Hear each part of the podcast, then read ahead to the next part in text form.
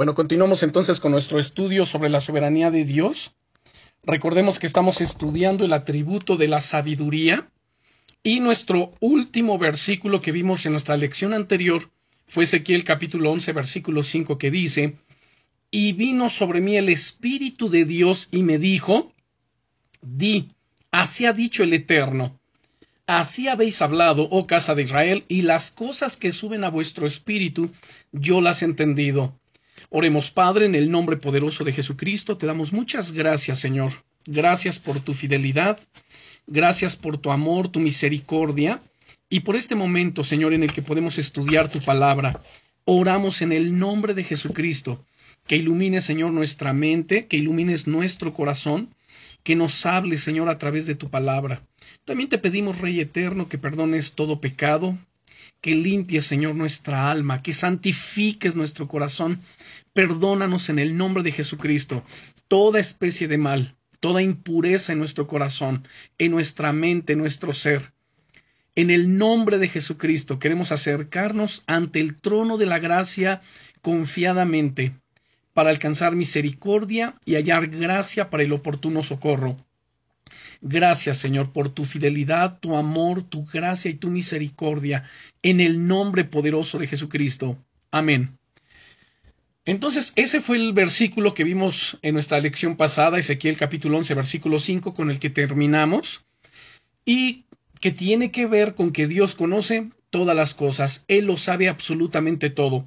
En Lucas capítulo 5, vamos a abrir nuestro Evangelio de Lucas, Lucas capítulo 5, versículos 21 al 22. Veamos. Lucas capítulo 5, versículos 21 al 22. Nos dice, entonces los escribas y los fariseos comenzaron a cavilar diciendo, ¿quién es este que habla blasfemias? ¿Quién puede perdonar pecados sino solo Dios? Jesús entonces, conociendo los pensamientos de ellos, respondiendo les dijo, ¿qué caviláis en vuestros corazones? Nos podemos dar cuenta aquí de que el Señor sabe todo, absolutamente todas las cosas, lo que sube al, al, corazón del ser humano, los pensamientos que se están generando, lo que justo en este momento puede pasar en nuestra mente, Él lo sabe. Él sabe todo, además, lo que va a suceder, incluso sabe todo lo que podría suceder bajo cualquier circunstancia. Quiero que veamos dos ejemplos en el Antiguo Testamento. En el primer libro de Samuel, en el capítulo 23. Vamos al primer libro de Samuel, capítulo 23.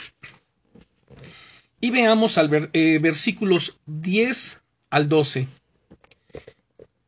Y dijo David, Jehová, Dios de Israel, tu siervo tiene entendido que Saúl trata de venir contra Keila a destruir la ciudad por causa mía. ¿Me entregarán los vecinos de Keila en sus manos? ¿Descenderá Saúl como ha oído tu siervo?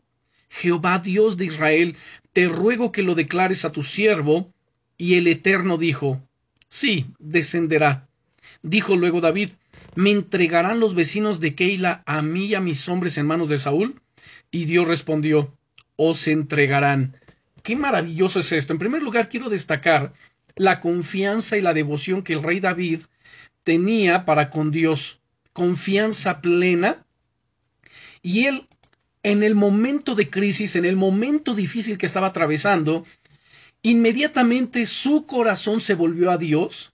Él fue a consultar a Dios. Esto es un ejemplo para nosotros en medio de cualquier crisis, en medio de cualquier eh, situación que estemos atravesando y que necesitamos dirección, tenemos nosotros que volver a Dios, tenemos que derramar nuestro corazón delante de Él y consultarle. Vemos aquí que Él responde. Nuevamente quiero destacar esto, versículos 10 al 12. Y dijo David, Señor Dios de Israel está orando a Dios. Tu siervo tiene entendido que Saúl trata de venir contra Keila a destruir la ciudad por causa mía. ¿Me entregarán los vecinos de Keila en sus manos? ¿Descenderá Saúl como, como lo ha oído tu siervo? Y noten entonces, Jehová Dios de Israel dice, te ruego que lo declares a tu siervo. Y Jehová dijo, sí, descenderá. Dios en el momento Él le respondió, en el momento que David le estaba consultando, Señor, yo te pido que me digas qué va a pasar en esta situación.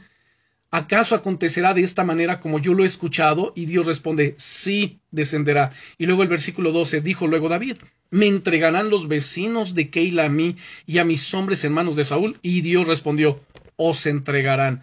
Qué impresionante. Dios sabe y conoce todo lo que va a acontecer. Nada le sorprende, nada le toma por sorpresa, Él ya lo sabe. Veamos segundo libro de Reyes capítulo 8. Segundo libro de Reyes capítulo 8 y versículo 10. Dice aquí, y Eliseo le dijo, ve, dile, seguramente sanarás. Sin embargo, Dios me ha mostrado que él morirá ciertamente. Realmente esto que estamos viendo aquí obviamente tiene que ver con el atributo de la sabiduría de Dios. Dios lo sabe todo. Él conoce todo. O sea, Dios no puede trazar un plan malo o que pueda hacer fracasar sus propósitos y promesas, porque Él lo sabe todo. Su omnisciencia refuerza su sabiduría. La omnisciencia, recordarán ustedes, es uno de los atributos que ya estudiamos y que tiene que ver con el conocimiento absoluto de Dios acerca de todas las cosas, todo lo que está aconteciendo justo en este momento, todos los pensamientos que se están generando. En el Salmo 139, versículo 4 nos dice, pues aún no está la palabra en, la palabra en mi lengua, y aquí, tú la sabes toda, oh Dios. Ahora, esto tiene que ver con el presente, con lo que vamos a hablar en este momento, y con el futuro, los acontecimientos que van a suceder más adelante, los acontecimientos escatológicos que tienen que ver con el fin de esta era, lo que tiene que ver con la iglesia, con los acontecimientos mundiales que están sucediendo el día de hoy, como la invasión de Rusia en Ucrania, bueno, eh, que ahorita es una noticia mundial y que se está celebrando todo esto. Saben, esto a Dios no lo agarró por sorpresa. Dios ya sabía que esto iba a acontecer. Tan es así que el Señor Jesucristo en el sermón profético de Mateo 24, Él nos dice, y oiréis de guerras y rumores de guerras, y es necesario que todo esto acontezca. Ahora, noten las palabras del Señor Jesucristo. Habla de una necesidad. Es necesario que todo esto acontezca, pero aún no es el fin. Bueno, continuamos entonces. La sabiduría no es solo sabiduría sino es el saber cómo. La sabiduría de Dios es sabiduría práctica. Tiene que ver con saber cómo voy a, responder, cómo voy a conducirme, cómo voy a actuar ante determinada situación, cómo puedo aplicar la palabra de Dios, qué debo hacer ante tal eh, lucha, prueba, etcétera. Saber cómo. La sabiduría de Dios le permite a él saber cómo hacer cualquier cosa. En la segunda carta del apóstol Pedro, capítulo 2 y versículo 9, vamos a segunda de Pedro, capítulo 2, versículo 9, y leemos aquí, ¿sabe el Señor, escuchen, librar de tentación a los piadosos y reservar a los injustos para ser castigados en el día del juicio? ¿Sabe el Señor librar de tentación a los piadosos? ¿Quién es una persona piadosa? Bueno, es aquella persona que tiene temor de Dios en su corazón, que busca agradar a Dios, es una persona que busca fortalecer cada día su relación con Él y practicar su palabra, vivir su palabra, guardar sus mandamientos, pues sabe el Señor librar de tentación a los piadosos y reservar a los injustos para ser castigados en el día del juicio. La sabiduría, además, causa que la habilidad formule un plan y desarrollarlos de la forma más efectiva. Los cristianos, fíjense nada más lo que tenemos a nuestra disposición, nada más ni nada menos que la misma sabiduría de Dios. Este atributo de la sabiduría de Dios es uno de los atributos morales. La omnisciencia de Dios, que es el conocimiento absoluto, pleno de todas las cosas, ese, ese atributo de la omnisciencia es un atributo natural de Dios, es propio de Dios. Y este atributo de la sabiduría es un atributo no natural, sino moral. ¿Por qué moral? Porque lo comparte con el ser humano. Tan es así que nosotros tenemos a disposición nuestra eh, esta sabiduría de Dios. Recuerden esto, la, la omnisciencia de Dios refuerza su sabiduría. Y nosotros, como dice Santiago en el capítulo 1, versículo 5, y si alguno de vosotros tiene falta de sabiduría, pídala a Dios, el cual da a todos abundantemente y sin reproche, y le será dado.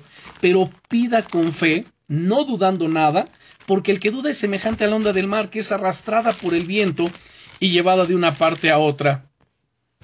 Entonces tenemos esa sabiduría divina. Tenemos también el don de sabiduría, de palabra de sabiduría, que es un don del Espíritu Santo, que encontramos en Primera de Corintios, en el capítulo 12. Permítanme darle lectura. Y si ustedes gustan acompañarme, abran su Biblia, Primera de Corintios, capítulo 12. Si ya lo tienen conmigo. Le damos entonces lectura. Escuche bien lo que dice aquí. Dice partiendo del versículo 9, a otro fe por el mismo espíritu, hablando de los dones, y a otro dones de sanidades por el mismo espíritu, a otro el hacer milagros, a otro profecía, a otro discernimiento de espíritus, a otro diversos géneros de lenguas y a otro interpretación de lenguas, pero todas estas cosas las hace uno y el mismo espíritu, repartiendo a cada uno en particular como él quiere. Entonces, el Señor dispensa sus dones sobre nosotros y la iglesia de Jesucristo, la iglesia del Señor Jesucristo, debemos ser una iglesia sabia, sensata, prudente. En el libro de Deuteronomio, en el capítulo 4, vamos al capítulo 4 de Deuteronomio, Vamos, Deuteronomio capítulo 4, si ya lo tienen conmigo. Bien, leemos desde el versículo 1. Dice, Ahora pues, oh Israel, oye los estatutos y decretos que yo os enseño, para que los ejecutáis y viváis, y entréis y poseáis la tierra que el Señor, el Dios de vuestros padres, os da. No añadiréis a la palabra que yo os mando, ni disminuiréis de ella, para que guardéis los mandamientos del Señor vuestro Dios, que yo os ordeno. Ahora vean el versículo 5. Mirad, yo os he enseñado estatutos y decretos, como Jehová mi Dios me mandó, para que hagáis así en medio de la tierra en la cual entráis para tomar posesión de ella. Ahora, aquí en el versículo 6, pongamos mucha atención en lo que dice. Guardadlos, pues, ¿qué vamos a guardar? Sus mandamientos. Y ponedlos por obra, porque esta es vuestra sabiduría. Miren, la fuente de la sabiduría es Dios, su palabra, porque esta es vuestra sabiduría y vuestra inteligencia ante los ojos de los pueblos, los cuales oirán todos estos estatutos y dirán, ciertamente pueblo sabio y entendido. Nación grande es esta. Miren, hermanos, observar atentamente la palabra de Dios, guardarla, ponerla por obra, nos hace sabios. Conocerla, leerla, escudriñarla, estudiarla, meditarla, practicarla, nos hace sabios, nos hace sensatos. No hay razón alguna para que haya entre nosotros alguien falto de sabiduría. Ahora, el contexto es siempre muy importante, por eso me gusta no solamente leer el versículo clave que era el 6, sino leemos todo el contexto. En cuanto a Santiago capítulo 1, abran su Biblia por favor, vamos a Santiago capítulo 1, que es uno de los textos que a menudo se sacan de su contexto, el 5 que dice, y si alguno de vosotros tiene falta de sabiduría, pídala a Dios, el cual da todos abundantemente y sin reproche, y le será dada. ¿Y por qué digo que es sacada de contexto? Porque este texto lo aplican para todas las cosas, ¿no? Incluso, a ver, no, pues si tu hijo eh, va a hacer un examen, pues pídele a Dios que le dé sabiduría. Ahora, está bien orar a Dios y pedir que le dé sabiduría, pero se apoyan en este versículo 5 que dice, y si alguno de vosotros tiene falta de sabiduría. Bueno, permítanme decirles que este versículo 5, si lo miramos en su contexto, específicamente se está refiriendo a las pruebas que el cristiano está atravesando o que está padeciendo, a las pruebas y luchas que son propias de la vida cristiana. Y para, para muestra, dicen por ahí, pues basta un botón. Miren, veamos versículo 2, el contexto. Hermanos, hermanos míos, tened por sumo gozo cuando os halléis en diversas pruebas. En primer lugar, nos está hablando acerca de las pruebas. ¿Cuál debe ser nuestra actitud frente a las pruebas? Bueno, pues llénense de sumo gozo, tengan sumo gozo cuando os halléis en diversas pruebas. La pregunta es, ¿y por qué? Bueno, dice el verso 3, sabiendo que la prueba de vuestra fe produce paciencia. Mas tenga la paciencia su obra completa, para que seáis perfectos y cabales, sin que os falte cosa alguna. Entonces aquí nos está hablando acerca de las pruebas, cuál debe ser nuestra actitud frente a ellas, lo que produce la prueba en nuestra vida, y cuando nosotros lo entendemos, ah, pues entonces recibimos la prueba con sumo gozo. Pero entonces en el verso 5 dice, y si alguno de vosotros tiene falta de sabiduría, si alguno de vosotros no entiende, ¿Por qué está atravesando tal lucha, tal prueba, tal dificultad, tal situación? Bueno, dice, pues pídale sabiduría a Dios, el cual da a todos abundantemente y sin reproche, y le será dada. Entonces, mirando así el texto en su contexto, se refiere a que ninguno de nosotros puede ignorar o desconocer el propósito de las pruebas y de las luchas que está atravesando. No hay nada más triste que ver cristianos que dicen es que yo no entiendo por qué estoy atravesando esta situación, estoy confundido, estoy confundida. Dios no es Dios de confusión. Dios es Dios de orden. Además es Dios sabio, sensato, prudente, todopoderoso, y ha hecho una provisión tan impresionante para nuestras vidas, para que nosotros podamos llenarnos del conocimiento de su gloria y para que sepamos cuál es el propósito de lo que yo atravieso, cuál es el propósito de las pruebas, cuál es el propósito de las luchas. Y si yo llegase a desconocer el propósito de estas luchas o pruebas, pues dice, a ver, Teo, si tú tienes falta de sabiduría, si tú desconoces, si tú ignoras por qué estás atravesando esta situación, pues pide sabiduría a Dios y Él te va a dar abundantemente y sin reproche. Pero, vimos una condición en el versículo 6, pero pide con fe, no dudando nada, porque el que duda es semejante a la onda del mar que es arrastrada por el viento y echada de una parte a otra. No piense pues quien tal haga que recibirá cosa alguna del Señor. Así que es muy importante siempre, y permítanme que, les, que sea tan reiterativo, es tan importante que nosotros siempre consideremos los textos dentro de su contexto. Bien, vamos a mirar eh, otros pasajes de las Escrituras. Y entonces, para reforzar esto, recordemos, no debe haber nadie que sea falto de sabiduría. Aún en medio de nuestras pruebas, de nuestras crisis, de nuestras luchas, podemos demandar, podemos pedir, Señor, dame sabiduría, dame entendimiento, ¿qué está aconteciendo con esta situación? Dame dirección, ya lo vimos con eh, David, Señor, ¿qué pasa con esta situación? ¿Acaso sucederá así? Y Dios le respondió. Así que la sabiduría causa que la habilidad formule un plan y desarrollarlos de la forma más efectiva. Y la sabiduría de Dios es una sabiduría práctica que tiene que ver con el saber cómo, cómo yo voy a conducirme, cómo yo voy a aplicar la palabra, cómo yo debo responder ante esta situación, cómo yo debo enfrentar tal prueba. ¿Se dan cuenta? Es el saber cómo.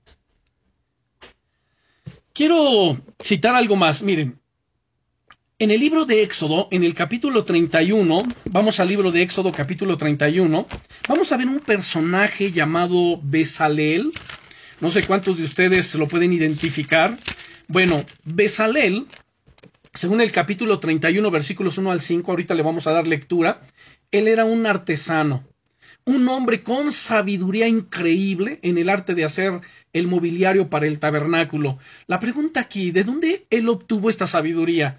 La respuesta es simple. Dios se la otorgó. Dice versículos del 1 al 5, capítulo 31 de Éxodo. Habló Jehová a Moisés diciendo, Mira, yo he llamado por nombre a Besaleel, hijo de Uri, hijo de Ur, de la tribu de Judá, y lo he llenado del Espíritu de Dios en sabiduría y en inteligencia en ciencia y en todo arte. O sea, qué maravilloso es esto. Dios mismo dice, yo lo he llenado. En primer lugar dice, yo lo he llamado por su nombre. He llamado a Besaleel por su nombre. Además, dice el Señor, y lo he llenado del Espíritu de Dios. Noten esto. Del Espíritu de Dios. ¿Qué más?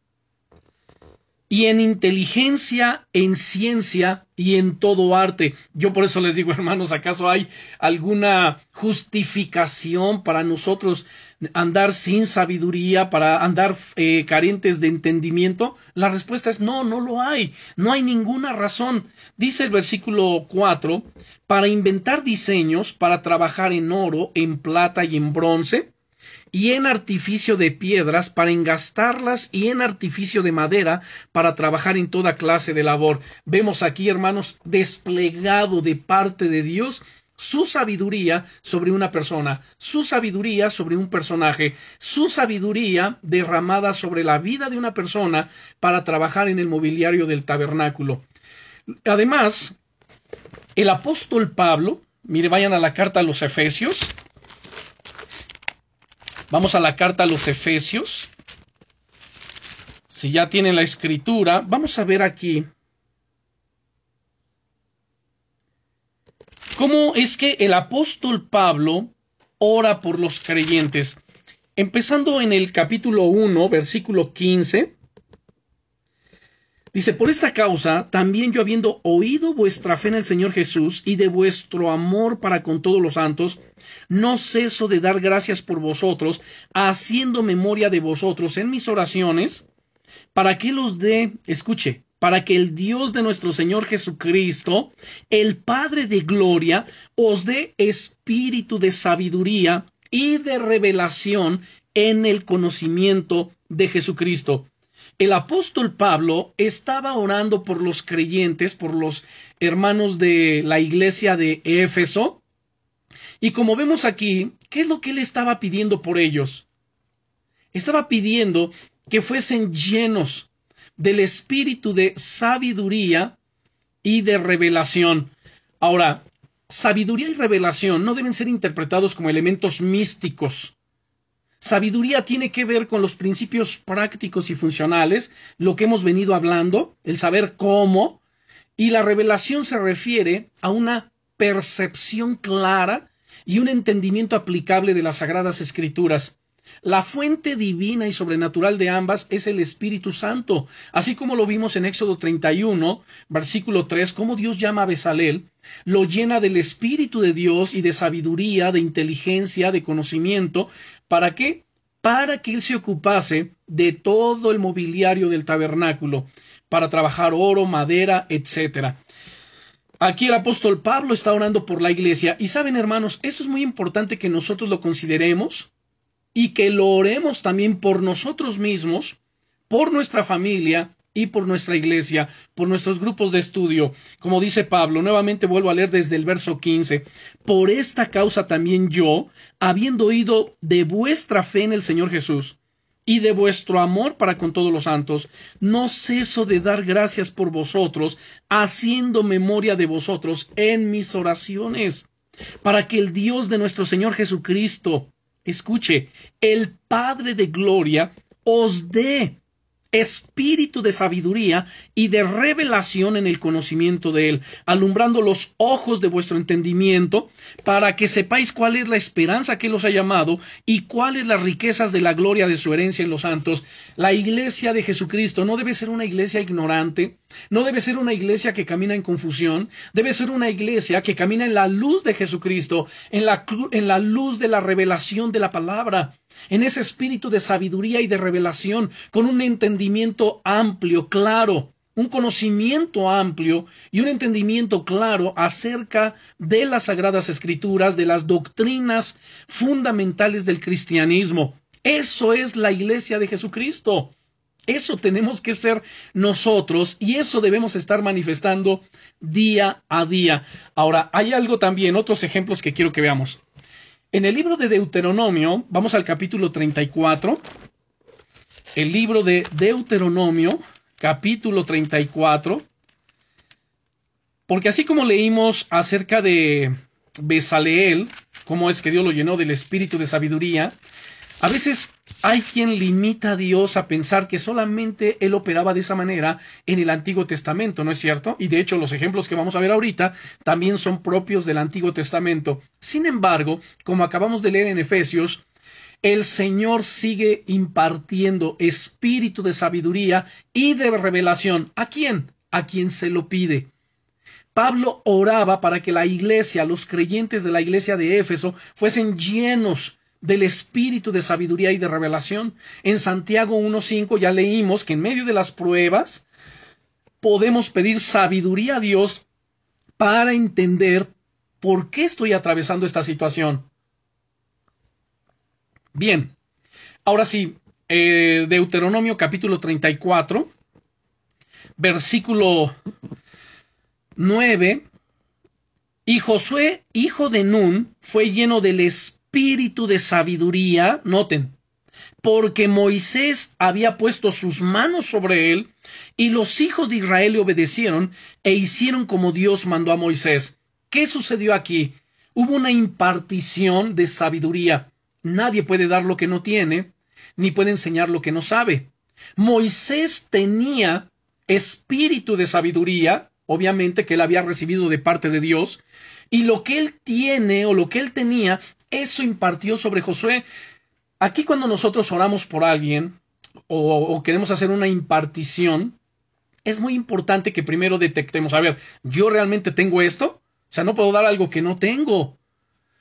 Moisés tenía espíritu de sabiduría, como leemos aquí en el versículo 9, y Josué, hijo de Nun, fue lleno del espíritu de sabiduría, porque Moisés había puesto sus manos sobre él, y los hijos de Israel le obedecieron, e hicieron como Dios mandó a Moisés. Ahora, esto que acabo de mencionar acerca de nadie da lo que no tiene, pues es lo bíblico.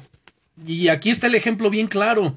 Pero si nos faltase otro ejemplo para que nos diera mayor claridad acerca de lo que estoy hablando, bueno, veamos el libro de los Hechos, el capítulo 3, del versículo 1 al versículo 7. Dice, Pedro y Juan subían juntos al templo a la hora novena, la de la oración, y era traído un hombre cojo de nacimiento, a quien ponían cada día la puerta del templo, que se llama la Hermosa, para que pidiese limosna de los que entraban en el templo. Este, cuando vio a Pedro y a Juan que iban a entrar en el templo, les rogaba que le diesen limosna. Pedro con Juan, fijando en él los ojos, les dijo, le dijo, míranos. Entonces él les estuvo atento esperando recibir algo de ellos. Mas Pedro dijo, no tengo plata ni oro, o sea, nadie da lo que no tiene. A veces uno quisiera dar algo, pero dice, pero no lo tengo. Entonces ni siquiera mencionarlo, ¿no? Otros dicen, ay, es que si yo tuviera, yo daría. No, pues ni siquiera decirlo, demos lo que tenemos. Él dijo, mira, yo no tengo plata ni oro, pero lo que yo tengo, eso te voy a dar. Pedro y Juan no tenían plata ni oro, pero tenían algo especial, algo glorioso, algo poderoso, tenían poder de Dios en sus vidas. Y entonces le dice al cojo, en el nombre de Jesucristo de Nazaret, levántate y anda. Y tomándole por la mano derecha le levantó, y al momento se le afirmaron los pies y los tobillos. Díganme si no es glorioso esto. El Señor nos imparte bendición, el Señor nos imparte su presencia, el Señor nos imparte sabiduría, conocimiento, dones. Bueno, él es la fuente de toda buena dádiva y de todo don perfecto. Santiago 1.17 nos dice eso, porque toda buena dádiva y todo don perfecto desciende de lo alto del Padre de las Luces, en el cual no hay mudanza ni sombra de variación. Bendito es el nombre del Señor. Ahora, veamos otro ejemplo. En el segundo libro de Crónicas, capítulo 1, segundo libro de Crónicas, capítulo 1, Aquí nos habla acerca de Salomón. Cuando Dios se le apareció, cuando Dios se le manifestó, se le reveló a Salomón, Dios le dijo, pídeme lo que tú quieras.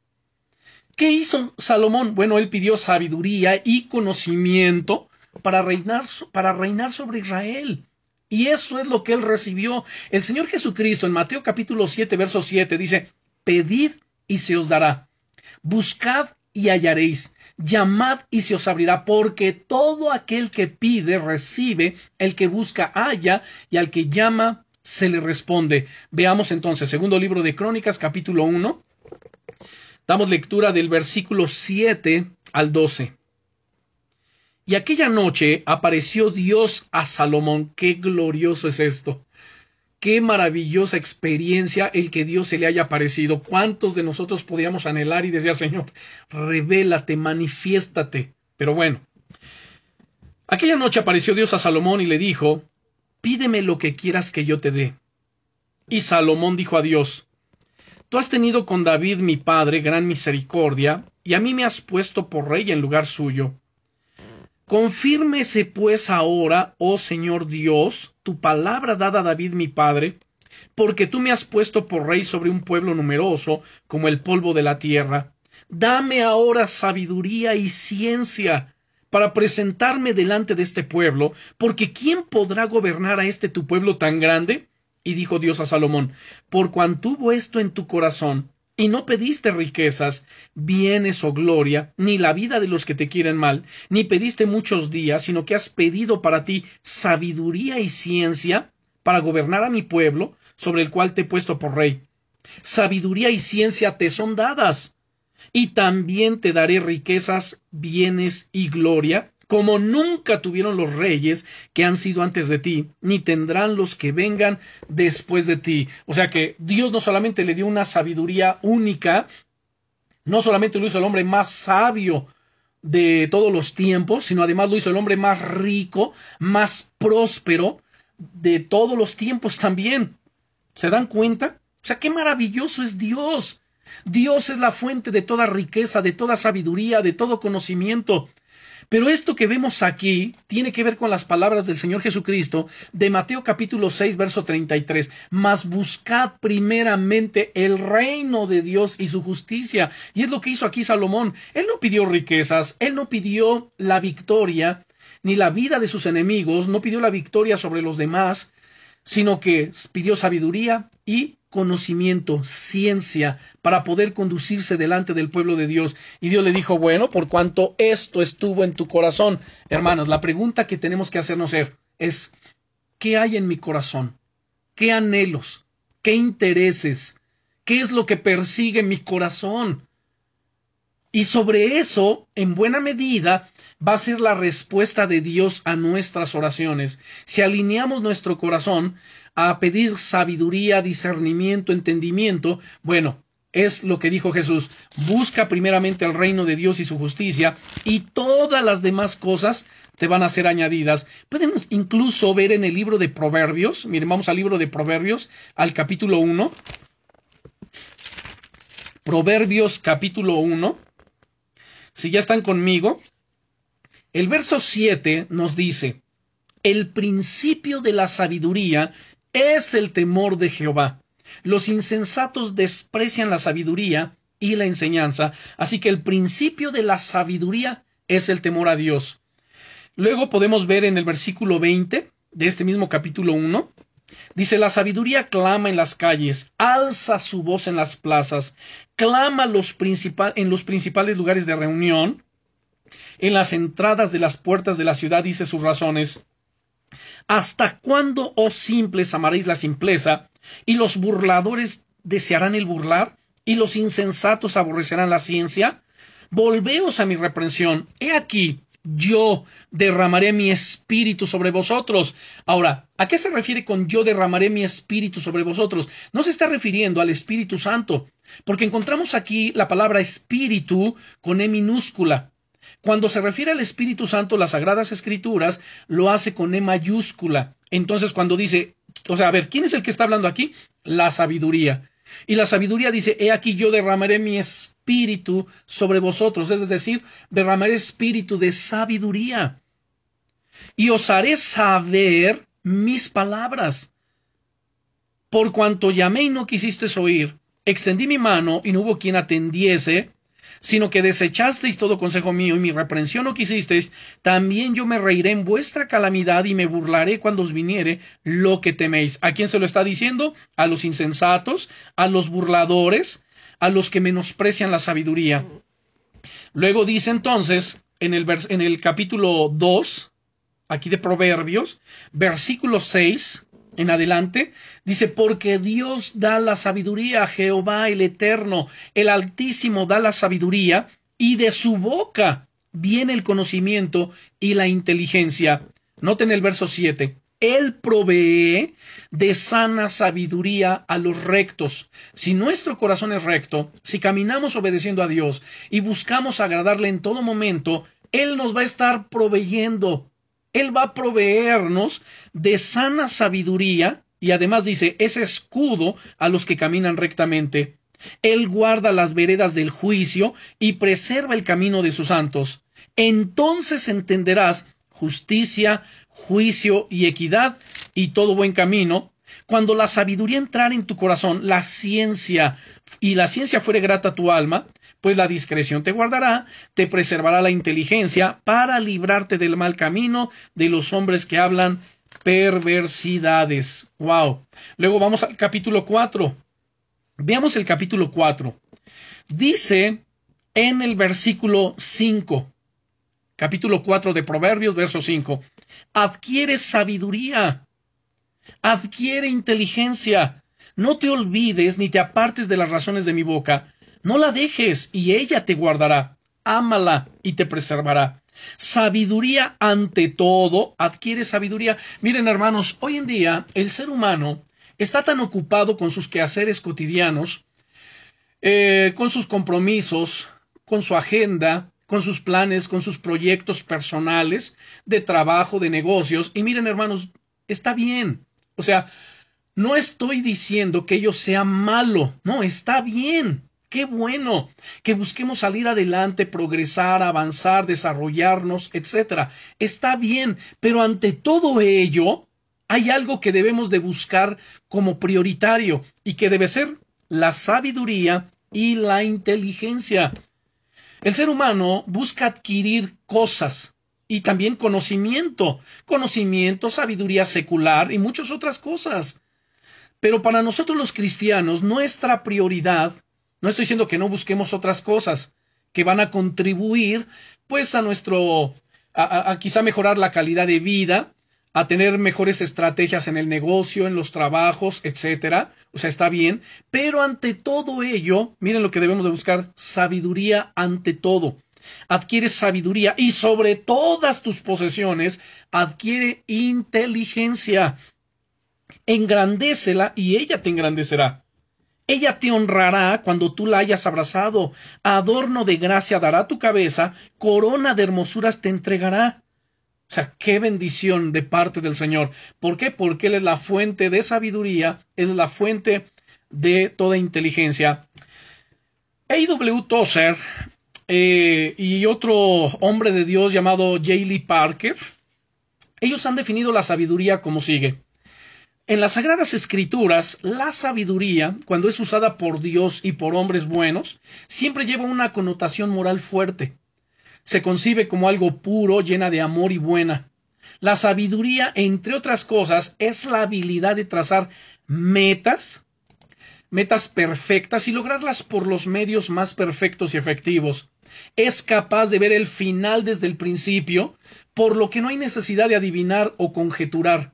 La sabiduría ve todo en su real dimensión, cada cosa en relación adecuada a un todo, y así ser capaz de trabajar hacia las metas prefijadas con una precisión perfecta. La sabiduría es el poder ver y la inclinación de elegir la mejor meta y la más alta, junto con los medios más seguros de lograrla. De hecho, la sabiduría es el lado práctico de la bondad ética. De esta forma, la sabiduría solo la encontramos en Dios. Solo Él es sabio en forma natural, completa e invariable. Solo Dios. Recordarán que hemos hablado en otras ocasiones de los tres tipos de sabiduría que la Biblia nos presenta. La máxima sabiduría, que es la sabiduría divina, la, de la que estamos hablando. Está la sabiduría humana, la que el ser humano logra, adquiere por medios propios, a través de la investigación, a través del conocimiento, a través de la experiencia. Y está la, la, sabiduría diabólica de la que habla Santiago, ¿no es cierto? Pero nosotros nos enfocamos solamente en la sabiduría de Dios, porque esta sabiduría, hermanos, es la que nos lleva a la excelencia, es la que nos lleva a poder tener éxito en todas las cosas que nosotros emprendamos, en todas las cosas que nosotros realicemos, tanto espirituales como seculares, la sabiduría de Dios. Además, la sabiduría de Dios la podemos ver aquí y la estamos viendo en la misma Biblia, fuente de riqueza y de sabiduría. Cuando llegamos a la sabiduría de Dios, una, dicen por ahí, una foto es más útil que cien palabras. Mientras miramos unos pasajes de la Escritura que hablan de la sabiduría de Dios, intentaremos definir la sabiduría de Dios y mostrar su relevancia para nuestras vidas. O sea, entre más profundicemos, entre más nos sumerjamos, entre más escudriñemos la palabra de Dios, vamos a ser impactados por esta sabiduría, vamos a ser empapados por este conocimiento y nuestra mente, nuestro corazón deberá actuar entonces en consecuencia. La palabra de Dios, escuche, el conocimiento de las escrituras nos hace sabios. De hecho, antes de mirar otros, eh, porque quiero que vayamos a Génesis, pero antes de Génesis, quiero que vean el Salmo 19. Vamos al Salmo 19. Salmo capítulo 19. Bien, si ya están conmigo, vamos a darle lectura al versículo 7 en adelante, y nos dice, la ley del Eterno es perfecta, que convierte el alma. El testimonio de Jehová es fiel, que hace sabio al sencillo. Noten bien. Cuando nos abocamos al conocimiento de la palabra de Dios, a llenarnos de sus testimonios, a llenarnos de su palabra y practicarlos, dice que hace sabio al sencillo. Por esta razón, cuando los apóstoles en el libro de los Hechos, ellos fueron apresados, Pedro y Juan, eh, capítulo 3 y luego en el capítulo 4, vemos que los fariseos se maravillaban de las palabras que salían de la boca de estos hombres y les reconocían que eran hombres del vulgo y sin letras, es decir, pues estos apenas si terminaron el nivel primario y mira qué palabras salen de su boca, o sea, se maravillaban. ¿Y por qué se maravillaban? En primer lugar, porque habían andado con Jesús. El dicho popular reza, el que con lobos anda, aullar se enseña, ¿no es cierto? O dime con quién andas y te voy a decir quién eres. O sea, con quien nosotros nos juntemos, con quien nosotros nos relacionemos, con quien nosotros tengamos comunión, vamos a nosotros ser impactados, pues por esas personas, vamos a ser influenciados o influiremos sobre los demás. Ellos, los apóstoles, habían sido influenciados por Jesucristo, por su enseñanza, por su conocimiento, por su sabiduría, por todo lo que Jesús era. Él los discipuló. Discipular significa reproducirse en otros. No es solamente traer una enseñanza teológica, académica, sino reproducirse en los demás. Y Jesús se reprodujo en ellos. Miren qué maravilloso. La Biblia dice también en Proverbios, el que anda con sabios, sabio será. Fíjense nada más. Mas el que se junta con los necios será quebrantado. El que anda con sabios, yo les pregunto, ¿con quién andan ustedes? ¿Con quién se juntan? ¿Con quién se relacionan? ¿Quién es su círculo de amistades? ¿Es gente sabia, gente sensata, gente prudente, gente que les reta a ser más sabios, gente que les reta a ser mejores, gente que reta su fe? ¿O con quién se juntan ustedes? Esto es muy importante que lo definamos. ¿Y por qué no? Me voy a atrever a decir lo siguiente. En este aspecto, ahí sí tenemos que ser elitistas. En este aspecto. No en otras cosas. Sea, hay gente que es elitista, ay no, yo no me junto con fulano, con mengano, pero lo hacen simplemente porque no está a mi nivel. A ver, olvídense de eso, por favor. Esa es una insensatez, ese pensamiento. Pero más bien, yo voy a rodearme de gente sabia, y la gente sabia la voy a encontrar en los diferentes estratos sociales. Puede haber alguien que, que sea pobre, que no ha prosperado económicamente, pero que tenga una sabiduría especial de parte de Dios. Ah, pues a mí me conviene escuchar su sabiduría, escuchar su consejo y así seleccionar gente que es sabia y acercarme a ellos y tener cercanía para que influencien mi vida y yo pueda aprender de ellos. Ahí el que anda con sabios, sabio será. El que se junta con los necios pues, va a ser quebrantado. ¿Por qué? Porque aprenderá su necedad, aprenderá sus malas costumbres, aprenderá sus malas conversaciones. Y dice el apóstol Pablo, las malas conversaciones corrompen las buenas costumbres. Qué interesante es esto, ¿no? Luego dice en el versículo eh, verso 8, estamos en el Salmo 19, los mandamientos del Señor son rectos, que alegran el corazón. El precepto del Eterno es puro, que alumbra los ojos.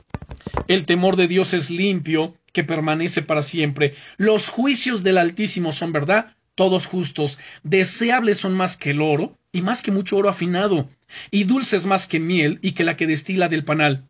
Tu siervo es además amonestado con ellos, en guardarlos hay grande galardón. ¿Quién podrá entender sus propios errores? Líbrame de los que me son ocultos. Esta es una petición hecha con sabiduría. Preserva también a tu siervo de las soberbias, que no se enseñoren de mí. Entonces seré íntegro y estaré limpio de gran rebelión. Y concluye diciendo en el verso 14, sean gratos los dichos de mi boca y la meditación de mi corazón delante de ti, oh Jehová, roca mía y redentor mío. Vea nada más, esto es dicho con sabiduría. Señor, sean gratos los dichos de mi boca y la meditación delante de ti, oh Jehová, roca mía y redentor mío. ¿Por qué razón? Porque quiero agradarte, porque quiero servirte, porque quiero exaltarte, porque quiero bendecir tu nombre, porque yo sé que soy humano y que la inclinación natural de mi carne, la inclinación natural es hacia el pecado, es a la desobediencia. Y necesitamos nosotros someter nuestra carne, someter nuestra vida bajo la dirección y el poder del Espíritu Santo para agradar a Dios. Y una buena cosa que nos sirve para hacer esto es llenarnos de qué? De sabiduría, de temor de Dios. El principio de la sabiduría es el temor de Dios. Señor, que tu temor esté en mi corazón, que tu temor permanezca, Señor, en mi vida. Ahora quiero pedirles aquí que tomen nota de lo siguiente. Voy a dejar aquí una tarea para que nuestra próxima lección podamos entrar directamente a lo que es la enseñanza del punto siguiente de este atributo. Ahora, ¿cuál es la tarea? La tarea es que leamos tres capítulos, tres capítulos completos de las escrituras. ¿Cuáles son estos capítulos? Bueno, en el libro de Génesis leamos el capítulo 2 y capítulo 3. Repito, tarea, leer Génesis capítulos 2 y capítulo 3 y capítulo 3 de Proverbios, del libro de Proverbios. Entonces son tres capítulos, capítulos 2 y 3 del libro de Génesis y capítulo 3 del libro de Proverbios. Esto nos va a ayudar de una manera impresionante para que podamos ver el siguiente punto de este mismo atributo de la sabiduría de Dios. Así que oremos, Padre, en el nombre poderoso de Jesucristo.